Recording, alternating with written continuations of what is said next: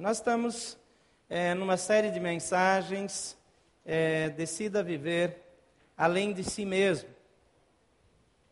É, decidir viver além de si mesmo é uma opção que nós fazemos. Na semana passada, é, nós já começamos falando sobre isso e hoje nós queremos falar sobre como deixar um legado. Semana passada, nós conversamos um pouco acerca de escolher entre é, o sucesso e a relevância, entre como nós podemos fazer escolhas boas para o nosso dia a dia. Nós não gostamos muito, naturalmente, de fazer coisas que sejam boas para os outros e não tão confortáveis para nós. E como nós somos naturalmente é, é, é, voltados para nós mesmos, essa é a nossa tendência natural, tudo que a gente faz para pensar no outro causa, é, exige de nós um esforço adicional. Não tem nada de errado que nós tenhamos esses impulsos, porque eles são impulsos normais, humanos. Agora, se nessas coisas do dia a dia, coisinhas simples, como a nossa celebração, os detalhes da celebração causam algum tipo de transtorno para a gente, imagina coisas de fato que exigem um envolvimento pessoal. Mudar o seu estilo de vida deixar de ter um carro melhor para ter um carro mais simples e abençoar um campo missionário. Parar no seu dia a dia para atender alguém que está caído na calçada. Tem algumas coisas que causam naturalmente dificuldade para nós. Se nós formos na rodoviária aqui em Brasília, você vai ver que tem gente que mora lá. Então, alguns de nós preferem passar direto escorregar, não ver essas pessoas. Mas naturalmente isso deveria trazer em nós uma reação, trazer dentro de nós um desejo de fazer alguma coisa para mudar a realidade.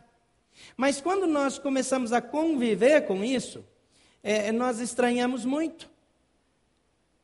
No começo, depois, vira uma coisa normal, vira uma coisa natural, a gente já não liga mais. A gente já não se importa mais com a pessoa porque já não nos toca mais. Quando eu saí da região sul do Brasil, a primeira vez, há anos atrás, quando ah, eu morava no interior, então não se via homens de rua, mendigos. Isso a gente ia ver lá em Porto Alegre, né? mas lá onde eu morava não tinha essas coisas. E a região mais fria também evita, né? As pessoas, se a pessoa mora na rua, e pega o inverno lá com 4, 5 graus abaixo de zero, ela morre. Então tem é, um, um, o clima é meio sanitarista, né? Então ele acaba eliminando esse tipo de, de, de situação. E aí eu fui a São Paulo a primeira vez é, e eu fiquei tão chocado. Eu não conseguia acreditar que todo lugar que eu passava tinha homens de rua. Quando a gente mudou para São José, a igreja lá de São José, de onde eu vim, é responsável por retirar os homens de rua da, das calçadas. Então lá tem é, umas cinco, seis viaturas que fazem ronda à noite e o dia todo. E toda vez que tem um morador de rua, então aborda, ele não força, mas procura levá-lo para o abrigo e de lá também para a casa de convivência e faz um trabalho, porque um dia um grupo de jovens ficou incomodado com a situação de com quantos tantos homens em situação de rua é, que estavam na nossa cidade. Então hoje quando você anda lá você vê bem menos, mas isso não significa que a gente é, resolveu o problema. Mas esse tipo de iniciativa, quando nós vemos uma situação e nós queremos transformá-la, mudá-la, isso faz parte do esforço de sairmos de nós mesmos de sairmos da nossa preocupação conosco mesmos e começarmos a pensar também nas outras pessoas. Atos 20 e 24 diz: Todavia não me importo, nem considero a minha vida de valor algum para mim mesmo, se tão somente puder terminar a corrida e completar o ministério que o Senhor Jesus me confiou de testemunhar do Evangelho da graça de Deus. Eu queria que você repetisse comigo, meio pela fé, diga assim: O Senhor Jesus me confiou o ministério de testemunhar do Evangelho da graça de Deus. Você crê que isso é verdade para a sua vida também? Amém? Se é verdade para a minha vida, então eu preciso ter os meus olhos voltados para as necessidades, para as dificuldades, para as ansiedades daqueles que não conhecem a Jesus. Nós precisamos olhar primeiramente para dentro, a Bíblia fala cuidar primeiro dos domésticos da fé, para as necessidades, para as faltas, para o desemprego, é, para a situação é, de, de, de falta de abrigo, para a situação de enfermidade do nosso povo, mas não só da nossa igreja. Começa por ela, mas se estende para aqueles é, que estão ao nosso redor. Embora nós moramos num lugar sofisticado, num lugar elegante, é, nós temos pessoas tão perto de nós, numa situação tão desfavorável. Então, o que, que nós queremos propor hoje? Que nós estejamos deixando um legado. Nós não deixamos um legado quando nós só trabalhamos para o nosso conforto. Nós podemos deixar uma herança. E talvez os filhos vão brigar por aquela herança e talvez vão até parar de conversar entre si. Mas Deus nos chamou para mais do que isso. Em Provérbios 10, versículo 7 diz: A memória deixada pelos justos será uma bênção mas o nome dos ímpios apodrecerá. O mesmo texto na linguagem de hoje diz: os bons serão lembrados como uma benção, porém os maus serão esquecidos. O primeiro texto estava na NVI, esse segundo, embora não está aí, é na linguagem de hoje.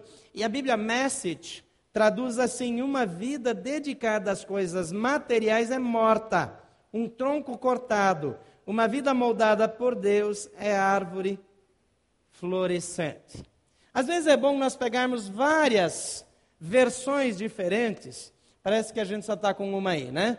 É, é várias versões diferentes para que nós possamos entender um pouco melhor como o texto é rico. Às vezes, quando a gente lê numa tradução só, a gente só fica com um olhar.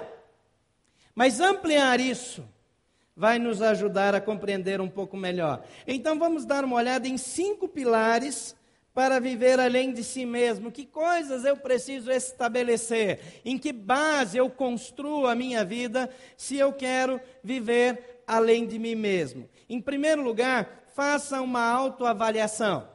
Se nós não olharmos para a maneira como nós vivemos, no que é que você gasta o seu dinheiro hoje? De que maneira você é, compartilha o Evangelho? Ou será que compartilha? Então faça uma autoavaliação. 2 Coríntios 13, 5 diz: examinem-se para ver se vocês estão na fé. Provem a si mesmos. Tem muita gente, a Bíblia diz, que no dia do arrebatamento, quando Jesus voltar, vai chegar lá no céu e vai dizer: Senhor, em teu nome nós fizemos sinais nós fizemos milagres, nós expulsamos demônios, nós fizemos grandes coisas, e Jesus vai olhar para eles e vai dizer: Eu não conheço vocês. Quando a Bíblia diz isso, está dizendo, não é para o não cristão lá de fora, está falando para a gente de dentro.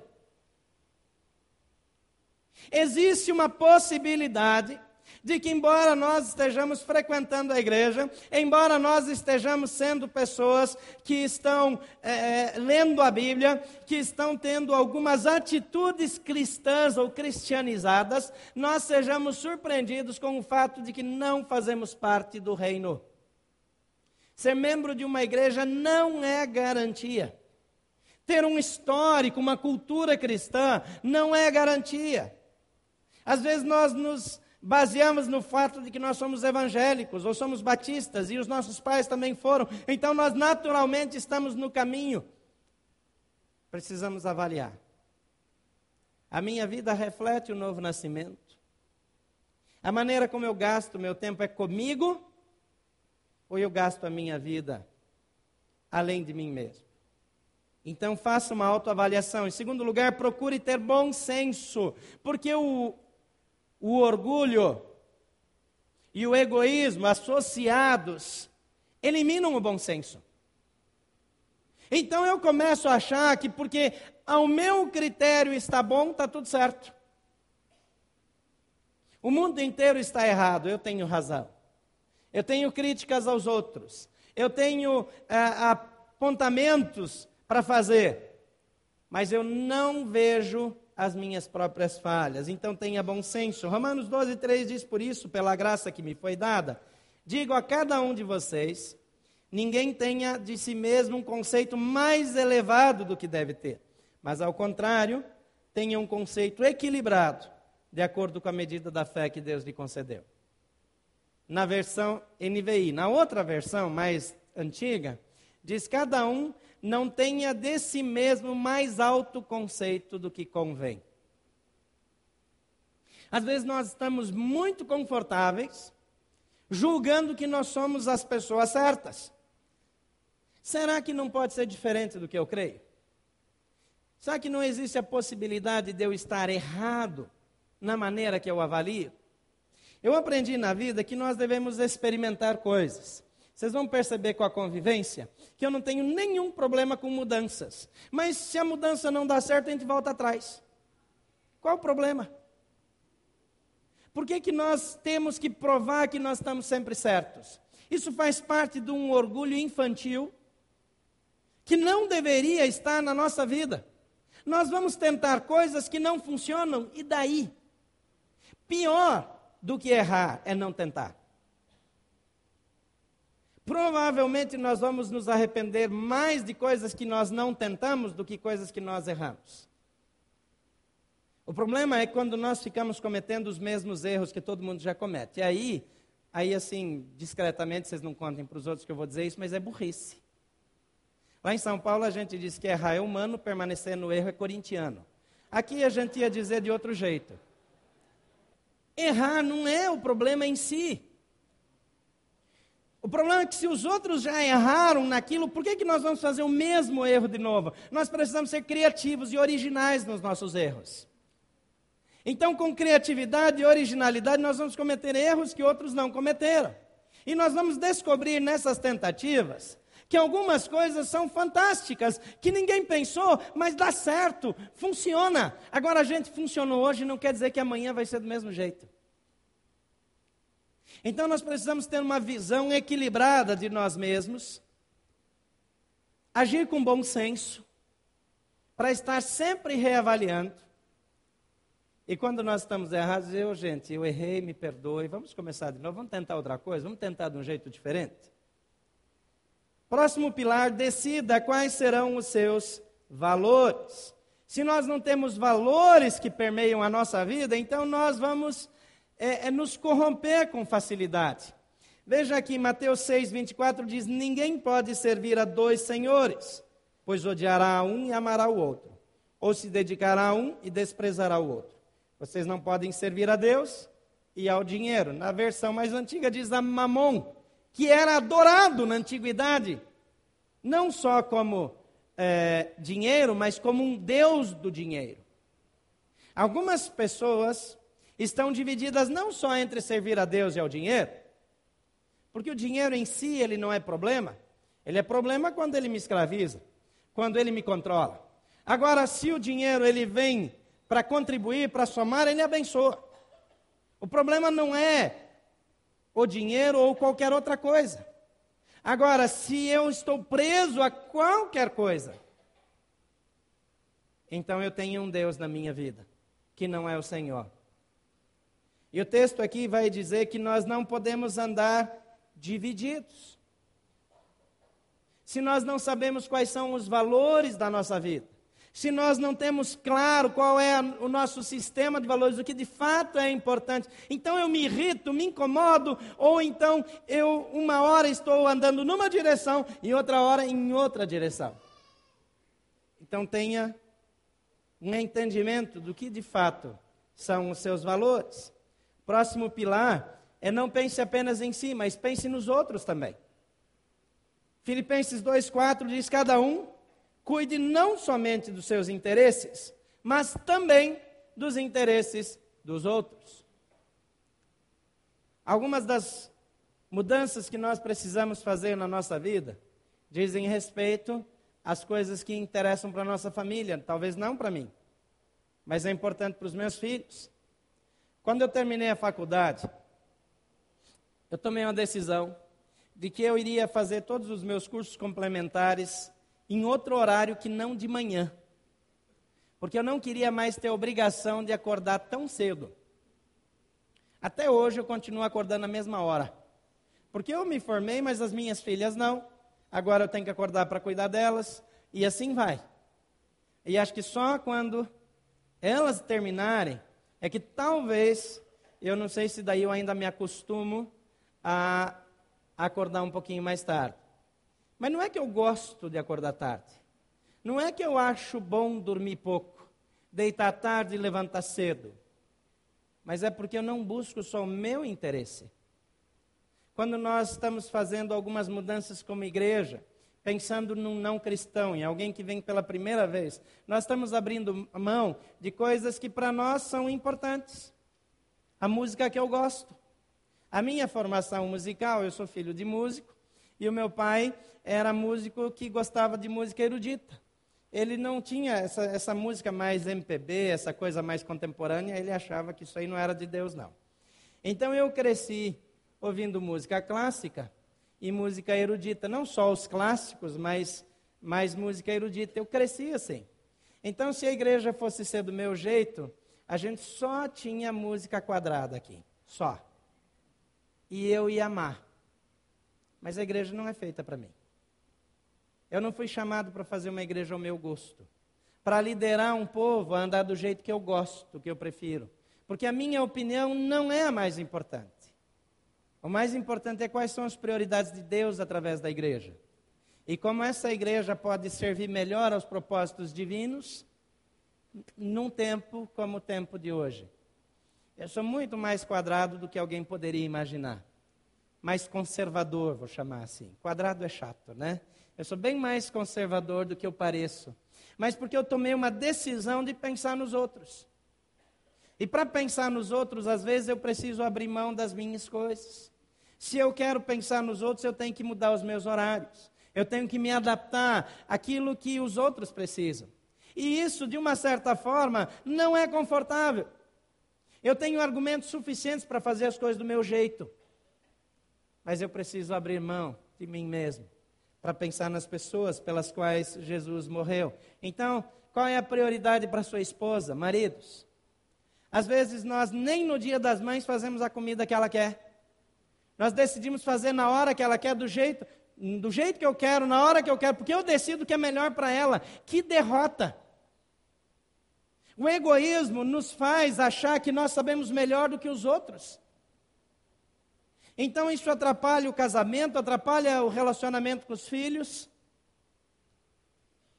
Eu saí cedinho hoje de manhã, antes de vir para a igreja, para ir no supermercado, para comprar as coisas para o almoço que eu vou fazer. Então não posso pregar muito hoje, porque senão vai atrasar o almoço.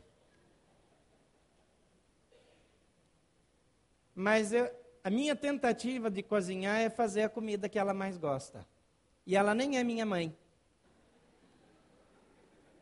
Agora, às vezes, nós precisamos entrar em choque com algumas realidades para nos dar conta que talvez nós deixamos a nossa família infeliz, fazendo o que nós julgamos que é melhor para eles. Deixa eu dizer uma coisa para você, querido. Os seus filhos não são seus. Deus não deu eles para você mesmo, você não pode controlar eles. Eles não vão se tornar o que você deseja. Não significa com isso que eu estou dizendo que você vai deixar os filhos fazerem tudo que eles querem. Algumas vezes você tem que interferir, sim. Às vezes precisa ser até meio radical. Ficar mal visto, sim, acontece. Agora, você não pode criar os seus filhos para si. Deus os deu, eles são do Senhor, e o Senhor vai levá-los para o lugar que, eles quiser, que Ele quiser. Talvez eles não vão passar no concurso que você sonhou, talvez eles não vão seguir a profissão que você desejou, mas eles vão ser o que Deus planejou para a vida deles. Então larga de querer controlar o destino, o futuro dos seus filhos. Entrega eles para Deus. Então não pense no que é melhor, no que seria melhor. Tem pais que querem realizar nos filhos aquilo que eles não foram. Os pais não permitiram, então agora eles vão obrigar os filhos a serem o que eles querem. Está fazendo o mesmo erro dos pais. Então nós precisamos nos libertar disso. Pense nos outros. Filipenses 2,4, mais uma vez, cada um cuide não somente dos seus interesses, mas também dos interesses dos outros. Você não precisa deixar de pensar em você e na sua família para pensar no próximo. Deus colocou em nós capacidade de amar e servir a todos. Próximo pilar aqui, ouça conselho de pessoas sábias. Isso é muito importante. Provérbios 19, 20 diz: ouça conselhos e aceite a instrução, ou aceite instruções, e acabará sendo sábio. Sabe como é, qual que é a medida que você começa a perceber que você está se tornando sábio? Quando os outros dizem que você é. Agora tem gente que se autodenomina sábio. Aliás, isso é uma grande tolice. Uma evidência da sua tolice é você entender que você é sábio. A Bíblia diz que quando em silêncio até o tolo passa por sábio. Então fale menos e ouça mais. Agora, a Bíblia também diz em Provérbios 20, 18: os conselhos são importantes para quem quiser fazer planos. Se você não quer que a sua vida se limite ao agora, hoje, então você precisa de conselhos. Eu tenho orado para Deus, para que Deus coloque conselheiros nessa igreja, que possam ser meus orientadores. Pessoas de Deus, amadurecidas no dia a dia pessoas que foram experimentadas e que Deus vai levantar, porque eu preciso de conselheiros. Qualquer pessoa que não tem conselheiros vai cometer tolices e erros graves. Então, como você pode viver construindo um legado? Algumas ideias. Primeiro, sendo voluntário na igreja. Doe do seu tempo, do, da sua habilidade e da sua energia a causa de um ministério na igreja local. Olha aqui para mim. Ser voluntário aqui precisa de tanta dedicação do que lá no seu emprego. Talvez mais. Tem gente que acha que porque é na igreja, como voluntário, de qualquer jeito tá bom. Algumas pessoas até acham que se ele apareceu, a igreja deveria ser grata. Querido, presta atenção. Você não está servindo ao homem, você está servindo a Deus. A Bíblia diz que você tem que ser o melhor naquilo que você faz para o Senhor. Então, nós estamos trazendo, quando o Alisson vir semana que vem, nós gostaríamos que ele desse um treinamento para o nosso pessoal de multimídia, principalmente o pessoal da captação, de filmagem, porque ele é especializado nisso. O Gustavo está aqui nos ajudando, porque ele tem a sua área de especialidade e todo mundo que interage com o culto está conversando com ele. Alguns estão estranhando muito. Nós vamos trazer gente para ajudar na recepção. Nós vamos trazer especialistas em toda a área para que nós façamos o melhor. Aquilo que é para Deus tem que ser excelente, porque a excelência glorifica a Deus. Às vezes a gente acha que para Deus, ah, eu vou fazer assim mesmo porque Deus não vê o exterior, Deus vê o coração. Se está fazendo mal, mal feito é porque o coração é ruim. Está fazendo de qualquer jeito. Está achando que Deus é um qualquer que de qualquer jeito serve. Então precisa excelência. Então nosso material tem que ser excelente, o boletim tem que ser excelente, a, as imagens que nós transmitimos precisam ser excelentes, a nossa recepção, o nosso dia a dia, tudo que nós fazemos precisa ser feito com excelência. E a Bíblia diz: tudo que fizer, fazer com todas as tuas forças, como para o Senhor. Então, qualquer jeito não serve. Qualquer forma não serve. Eu sei que incomoda a gente ficar pegando no pé, dizendo tem que limpar o palco, não pode ter um monte de cadeira aqui em cima. Ah, mas a cadeira é tão boa porque eu sento e fico acomodado. É para Deus. Tem que ser o melhor. Tem que ser do melhor jeito. Vai mudar? Vai, para melhor. Porque é para Deus. Precisa melhorar. Não é porque nós agora é, é, temos um novo padrão, não. É porque essa igreja chegou numa posição que a única opção para honrar a Deus é se tornar a melhor igreja que nós já ouvimos falar. é fazer com a maior excelência. A única maneira de honrarmos tudo que Deus fez ao longo da história nessa igreja é crescermos, é avançarmos, é sermos uma igreja que interage, que muda a realidade social, que transforma nações, que transforma vidas em todos os lugares. E nós só chegamos lá com excelência, dando o melhor de nós para o Senhor. Então, sendo voluntário na igreja, voluntário social, se envolvendo em questões de cidadania, um voluntário ecológico, contribuindo financeiramente. Algumas pessoas têm dom de contribuição, as outras têm a obrigação, porque tem gente que tem, que não é que Deus não converteu, é que não tirou caranguejo do bolso. E para botar a mão é um negócio complicado demais. Você sabe, enquanto não houver uma conversão na minha mente para que eu reconheça que tudo que eu tenho é do Senhor, eu ainda não fui curado das minhas feridas. É dele. Eu não estou dizendo que você tem que entregar tudo aqui na igreja. Você vai fazer o que Deus mandar com o que Ele lhe deu. Porque Ele lhe deu, Ele lhe confiou, porque você é capaz de cuidar. Agora tem que entender que o que eu tenho é do Senhor, não é meu.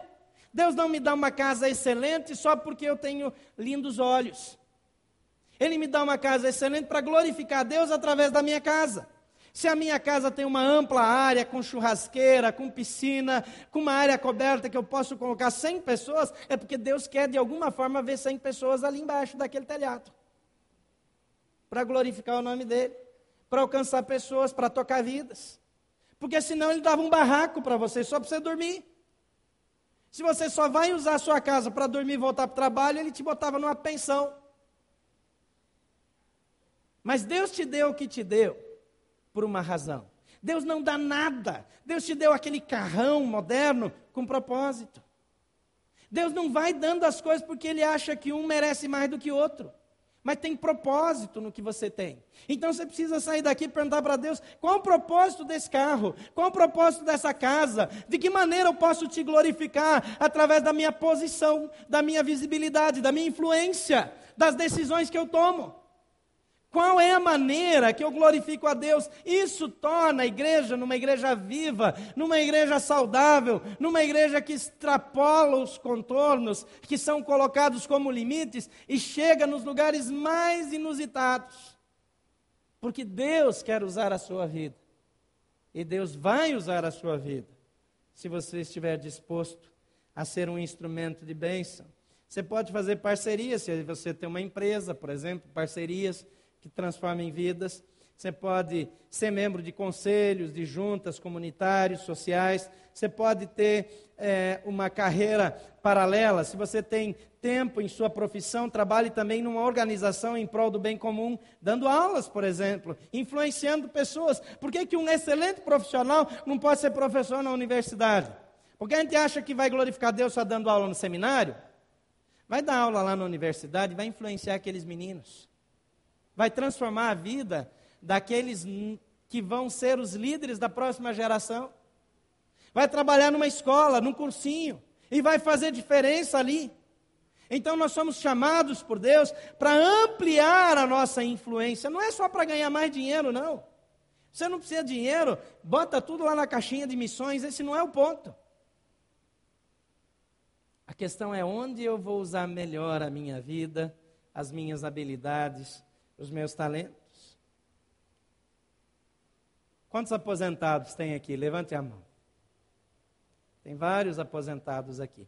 Eu tenho falado para vocês como eu fico feliz com o trabalho do Grife. O Grife tem o melhor trabalho com terceira idade que eu já conheci. De verdade, eu nunca vi nada assim. Eu já sonhei com alguma coisa assim. Chegou aqui não precisa fazer nada, né? Eu já estou querendo a carteirinha, mas estão dificultando para me dar a carteirinha do grife. Diz que eu não preencho, não tenho perfil, não tenho padrão para fazer parte. Mas use o tempo de aposentado para servir de maneira útil, full time. Antes você só podia vir aqui e dar um tempo, agora vem tempo integral, vem de mala e cuia. Porque tem gente que acha que só trabalha de verdade quando recebe salário. Você recebe salário, só que Deus está mandando por outra fonte. Está mandando pela Prev, está mandando é, é, pelo fundo de pensão lá que você contribuiu, está é, é tá mandando pelos bens que você adquiriu e agora estão dando retorno. Não importa a fonte. Você é bem pago? Porque Deus te deu condições para isso? Então agora seja um voluntário, seja um missionário, seja alguém que vem para cá trabalhar. Nós estamos tá cheio de vaga aí. Está precisando de gente em todo lugar aqui na igreja. Nós estamos até pensando em fazer um prédio às pressas para abrir sala para você vir aqui ficar de vez. Tem vaga. No reino de Deus tem vaga. Tem gente que acha que se aposentou para botar pijama e chinelo. Se fizer isso, vai morrer logo. A vida fica mais comprida quando a gente é útil e serve ao Senhor. E alguns têm o privilégio de se, se aposentarem com muita energia mais jovens do que a maioria. Isso não é por acaso. Para que Deus possa usar você de uma forma excelente, através de empreendimento social, e por aí vai, tem muito mais. Então, como é que nós podemos construir um legado eterno? Vamos rapidamente, como é que está meu tempo aqui? Eu estou perdido. Eu já perdi a noção. Ah, tudo bem. Então vamos lá é, para você deixar um legado eterno, você precisa entender e crer, em primeiro lugar, que somente Jesus pode dar salvação para a sua vida. Quantos aqui têm certeza da salvação? Levante a mão. Glória a Deus. Agora presta atenção, até isso tem que ser reavaliado. Porque às vezes a gente está muito confortável e precisa dar uma olhada nisso. Marcos 8,35 diz: Pois quem quiser salvar a sua vida perderá, mas quem perder a sua vida por minha causa e do Evangelho, esse a salvará. Eu tenho um esquema, se você quiser ir comigo, para entrar no Irã clandestinamente. Se pegarem você, você vai morrer, mas eu garanto que é uma boa causa. Agora, você não gosta da ideia de ir para o Irã, tem essa opção na Mauritânia também, para encontrar a igreja escondida e dar treinamento lá. Se pegar, ninguém vai dizer que você foi preso. Vão dizer que foi um assalto, alguém pegou eles, eram estrangeiros, foram mortos acidentalmente. Mas a sua família vai saber que você morreu por amor do Evangelho. Se quiser, tem inscrição na saída para ir comigo. Às vezes, nós estamos achando que a nossa vida só vale a pena se ela for vivida para nós mesmos. Hebreus faz uma lista de heróis da fé. A Bíblia diz que o mundo não era digno deles, dos quais o mundo não era digno. Será que você é uma pessoa dessas? Jesus pergunta: o que adianta você ajudar tantas pessoas e perder a sua vida? Não adianta fazer o bem, como alguns fazem, crendo que na próxima encarnação vão ter uma vida melhor. Não é essa a motivação certa. Eu preciso estar seguro de que Jesus é o meu Senhor e Salvador. Não que eu sou membro de uma igreja. Talvez você de vez em quando vai dormir com medo que se Jesus voltar você vai para o inferno. Talvez você esteja certo. Presta bem atenção. Você precisa estar seguro disso. Porque só vai deixar um legado se Jesus for o Senhor da sua vida. Mateus 16, 26 diz: Disse Jesus, pois que adiantará o homem ganhar o mundo inteiro e perder a sua alma? Segunda coisa, somente Jesus pode trazer sentido para a sua vida. O sentido real, o sentido de relevância, de que valeu a pena, vem através de Jesus. Não vem através de outra fonte. E nós vamos estar vivendo em vão se nós não tivermos Jesus no centro. Jeremias 17, de 7 a 8 diz: Mas bendito é o homem cuja confiança está no Senhor, cuja confiança nele está. Versículo 8: Ele será como árvore plantada junto a águas, que estende as suas raízes para o ribeiro.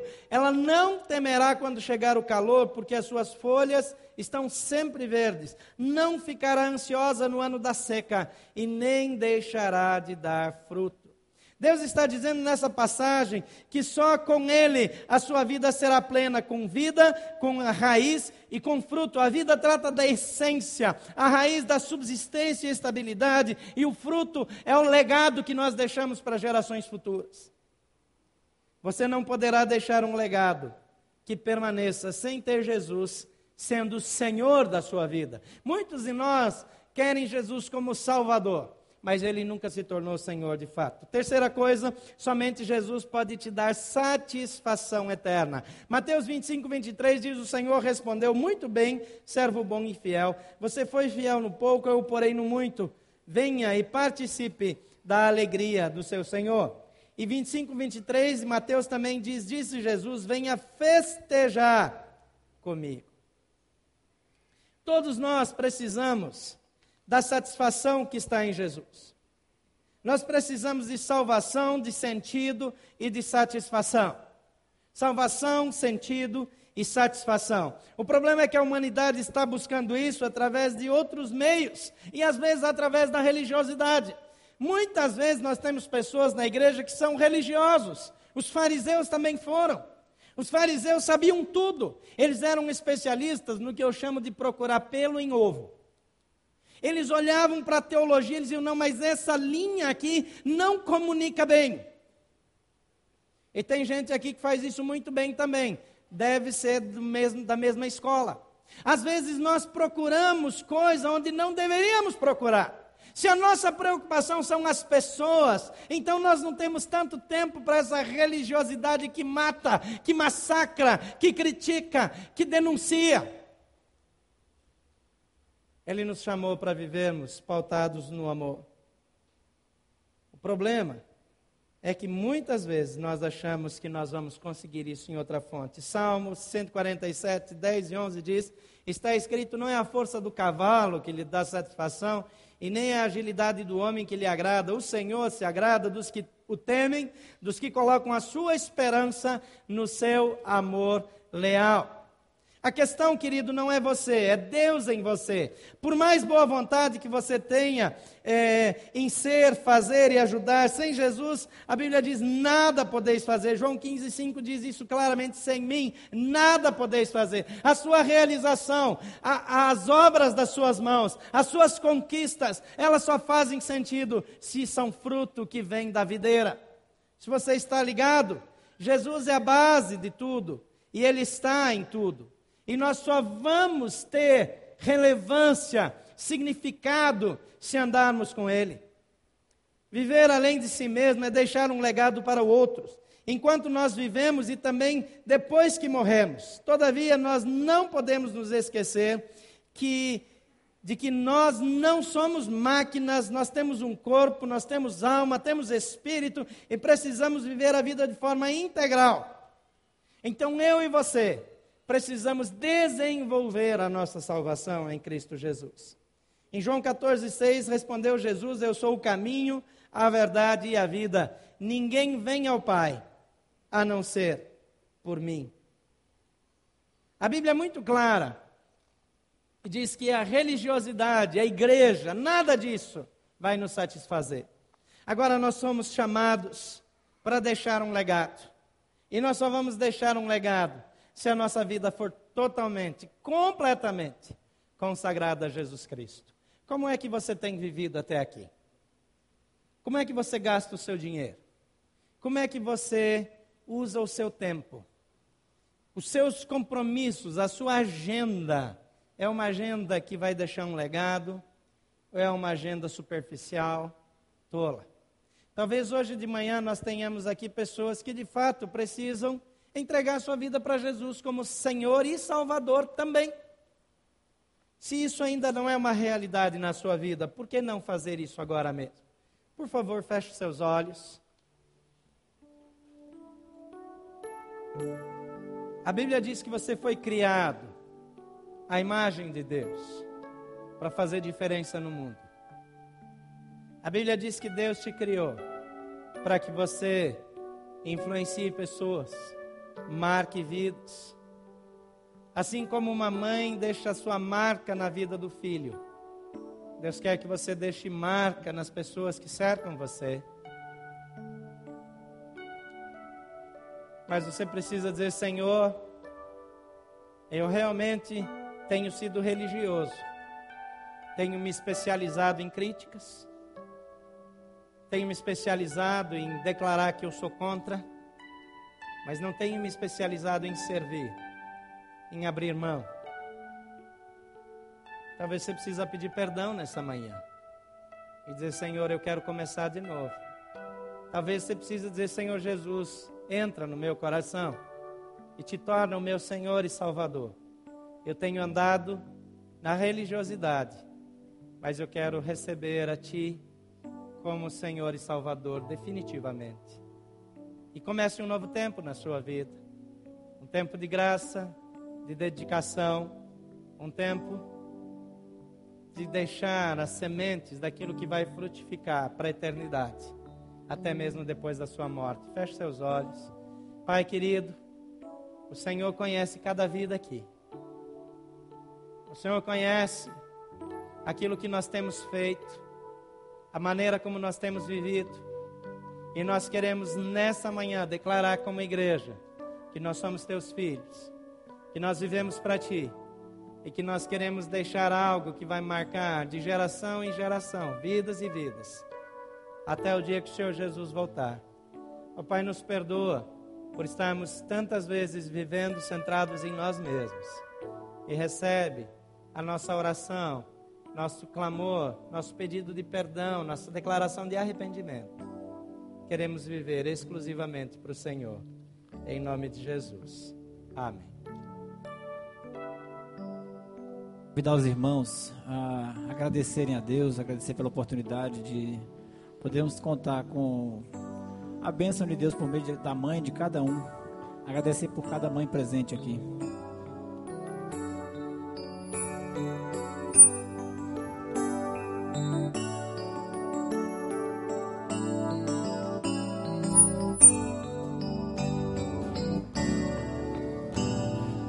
Tudo que tens feito, por tudo que vais fazer, por tuas promessas e tudo que és, eu quero te agradecer com todo o meu ser. Te agradeço,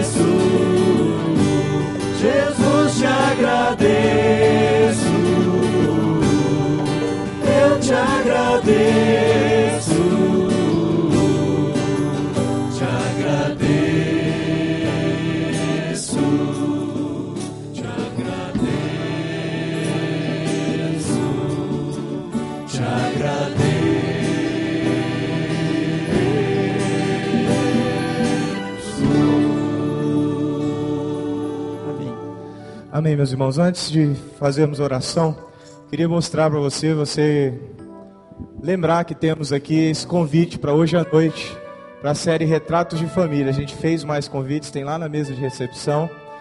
É, muitos irmãos receberam também por e-mail, então a gente pede para você enviar para sua lista de e-mails, para seus amigos, para eles virem hoje à noite.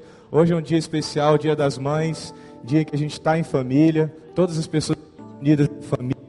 Então é um dia excelente para trazermos amigos para ouvirem uma mensagem voltada para a família. Então pegue seu convite lá para você convidar seus amigos. Se você não recebeu por e-mail, cadastre seu e-mail lá na recepção para receber também via eletrônica esse convite e trazermos amigos, visitantes para estarem ouvindo a palavra do Senhor logo mais à noite, tá bom? Vamos orar mais uma vez assim. Estamos encerrando o culto desta manhã. Senhor, nesta manhã, Deus, nós nos alegramos pelos desafios que o Senhor coloca diante de nós através da sua palavra.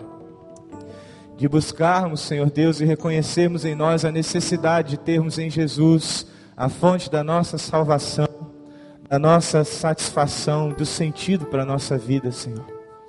Transforma-nos, Deus, cada dia mais parecidos com Jesus.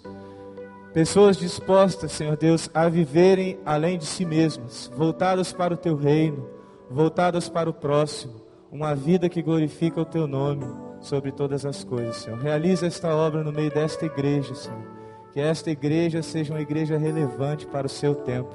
É o nosso pedido nesta manhã, Deus, diante do Senhor, em nome de Jesus. Amém. Deus abençoe sua vida. Até logo mais à noite.